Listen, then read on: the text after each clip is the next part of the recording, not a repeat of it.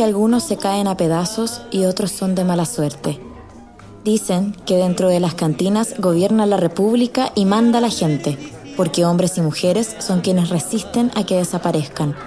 Fuentes de soda, choperías, tabernas, boliches o cuchitriles. No importa cómo les llamen, porque allí dentro se construye el imaginario de un pueblo, la voz e identidad de un país, porque los bares son parte de nuestra historia.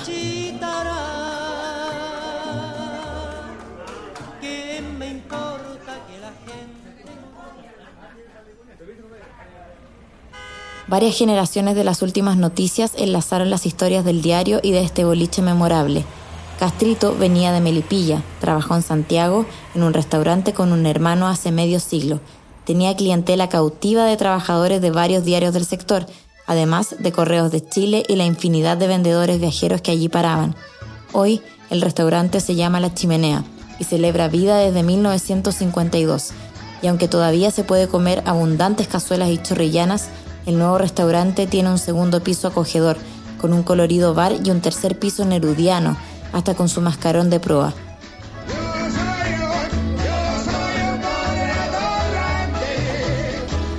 El ciclista Correos y Telégrafos, siglo XX. El hotelero tuvo varios nombres. Eh, la Chimenea fue un lugar que sobrevivió a esta avalancha de, bohemia eh, que se trató de instaurar en los 90, muy del tipo gringo, muy del tipo barra abierta, pero eh, bajo una lógica muy desde el consumo, más, de una, más que una lógica como de compartir y, de relacionarse a, la antigua, a esta manera republicana y que se interrumpe drásticamente en los 80. Don Juan Castro es el dueño original de, la chimenea, ahora lo administra su hijo Jorge, pero le decían el cabeza de tarro porque en la época de toque de queda, él sacaba un tarro de la basura para avisar que estaba abierto y así llegaban los los contertulios del, del bar, así que ahí se llenaban y se quedaban hasta el de toque a toque. El destape de los 90, por llamarlo de alguna forma, estaba muy muy teñido de muchos novismos, mucho mucho pub, mucho, mucho bar con, con eh, como estos ingleses, como este el Branigan, ¿cachai? Mucha, mucho pool, mucho dardo, ¿cachai? Mucha, mucha de esa cosa como que, que querían implantarla, ¿cachai? Y, y, como que de alguna forma quería borrar lo que era la historia de los bares chilenos, por decirlo de alguna forma, ¿cachai? Quien habla es Jorge Castro, administrador de la chimenea e hijo de Juan Francisco Castro el famoso castrito. Y la verdad que a mí, a mí me gustaba esa, esa, esa onda de, los chilenos, pero no era conocido, Nadie los conocía. Este bar que lleva 50 o 60 años en Santiago de Chile está en moneda con Agustina. Muy escondido es una casona gigante de tres pisos con una terraza nueva ahora bien cuequero siempre, muy clásico como sus comidas. Siempre hay cazuelas y hay, siempre hay charquicán, carbonada. Eh, imprescindible junto al vino y a las jarritas de Borgoña y una chorrillana de vez en cuando también siempre tienen.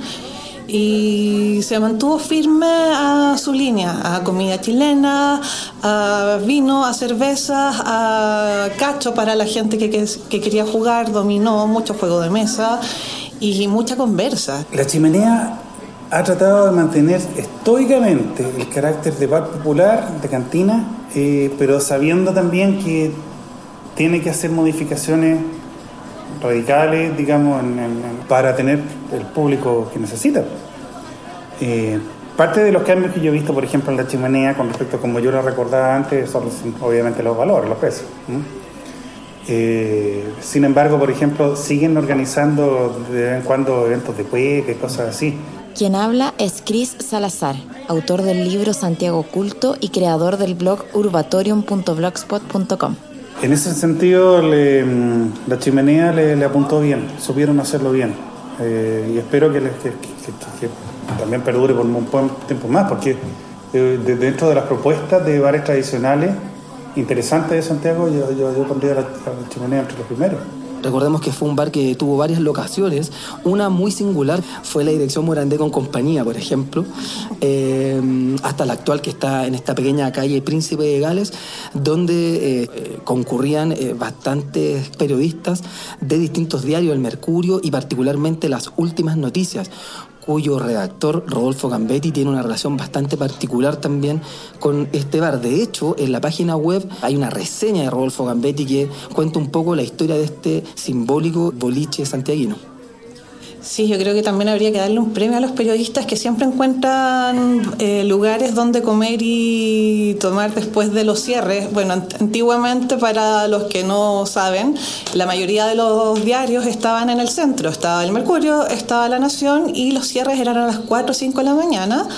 Entonces los periodistas tenían un ojo clínico para encontrar un buen lugar que tuviera la cocina abierta hasta esa hora eh, y se pasaban hasta el otro día en gratas tertulias con los dueños de los boliches. Tengo la teoría yo de que el surgimiento del, eh, de la del desaparecido barrio chino acá de Bandera cerca fue por la cantidad de, diarios que había cerca.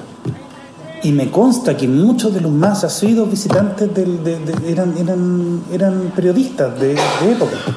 Lo dicen ellos. La cantidad de periodistas, de amigos con los que se encontraban ahí carreteando. La chimenea fue uno también de eso. De hecho, fue un lugar donde se hacían eh, exposiciones, se hacían eh, charlas en el último piso, me acuerdo. Eh, recuerdo uno de los, de ovnis, los ovnis y el tercer Reich, una cuestión así parece que era, ¿cachai?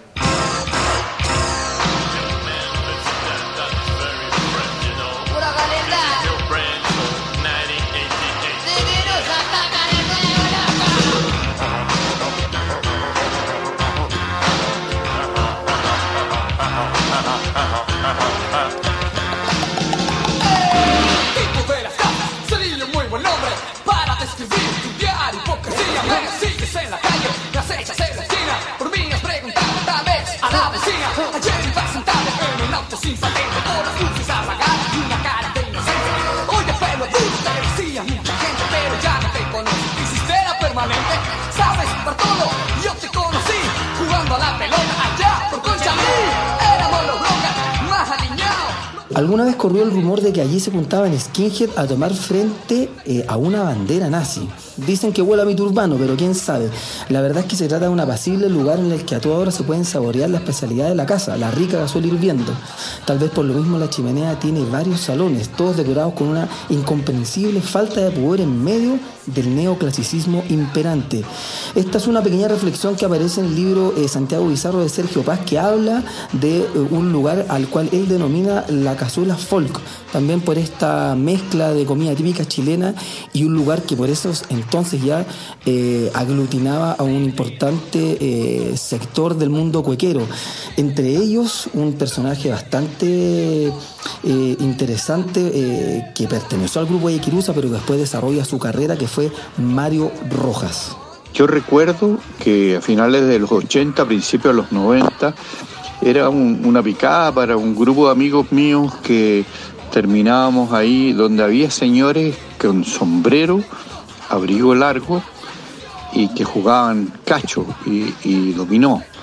Era, tenía otra estructura realmente el, segundo piso y, había un salón donde había mucha gente mayor, todavía se conserva los campeonatos de cacho que están, eh, están dedicados al padre de Jorge, don Juan Castro. Pero en esa época era una picada para ir a jugar dominó y tomar eh, un copete a la antigua.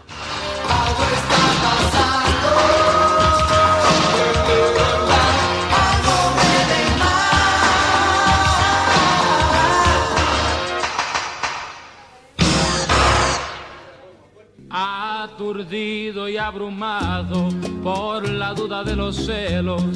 Se ve triste en la cantina a un bohemio ya sin fe, con los nervios destrozados y llorando sin remedio. Como un loco atormentado por la ingrata que se fue, se ve siempre acompañado del mejor de los amigos que le acompaña y le dice ya está bueno de licor. Nada remedia con llanto, nada remedia con vino. Contrario, la recuerda tu corazón. Una noche como un loco. Yo creo que quizás habría que aclarar que la chimenea no es un lugar eh, como para conciertos, es como para música mientras la gente está conversando. En realidad es un lugar muy bullicioso, que a mí eso no me afecta en lo más mínimo. Sin embargo, ha habido muchas, muchísimas personas que han tocado ahí eh, históricamente durante el tiempo que he estado. Eh, yo he tocado con Manuel García, Cecilia Chenique, también ha tocado Flor Mutúa, Miguel Barriga muy a menudo, he tocado Eduardo Gatti, el Temucano, Quelentaro. Antonio Restucci, Juan Coder, Chitalo Quevedo del jazz. Yo creo que todos han enfrentado en alguna medida esa, yo diría, esa experiencia nueva de tocar en un lugar que no es el lugar de, conciertos clásicos, donde la gente está muy en silencio. Yo creo que por lo general es más bien eh, al estilo de, los bares. Mozo,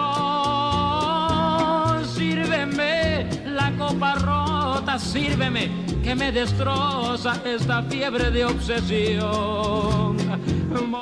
Escuchamos la palabra de Mario Rojas, músico, cuequero y exmiembro del grupo De Quirusa.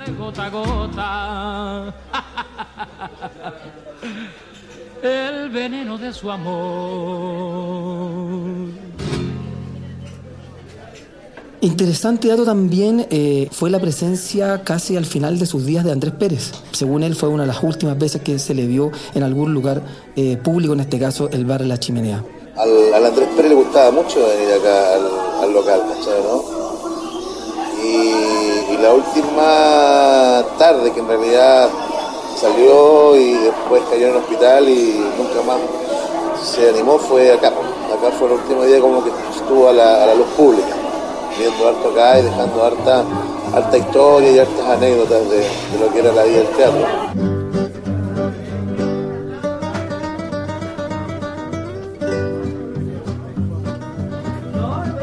Bueno, La Chimenea, un lugar que es parte del, inconsciente colectivo de Santiago, es parte de esta idea patrimonial de ser un bar que mantiene ciertas tradiciones. Todavía se juega el campeonato de cacho, entiendo. En septiembre, este año es el número 24, el campeonato de cacho Juan Castro.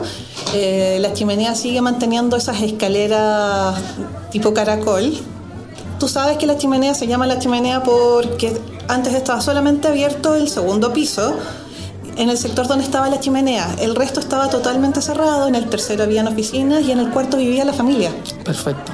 Bueno, histórico lugar que los invitamos eh, a que lo visiten, lo conozcan, ya son casi 60 años de historia y un pedacito de, de la historia santiaguina reciente se encuentra en ese lugar.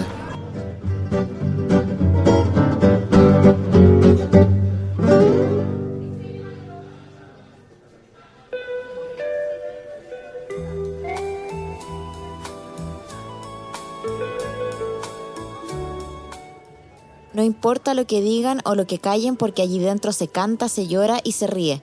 No importa el día, ni el lugar, ni la hora, porque sabemos que los bares están ahí orgullosos de sus nombres, orgullosos de su pasado. No importa, porque sabemos que los bares son y serán patrimonio. Los Bares son Patrimonio es un podcast quincenal. Encuentra todos sus capítulos en subela.cl y en subela app. Sigue el podcast en Instagram y Facebook buscando Los Bares son Patrimonio y también en su página web losbaresonpatrimonio.cl. No se puede continuar. Ya la magia terminó. Ahora tengo que marchar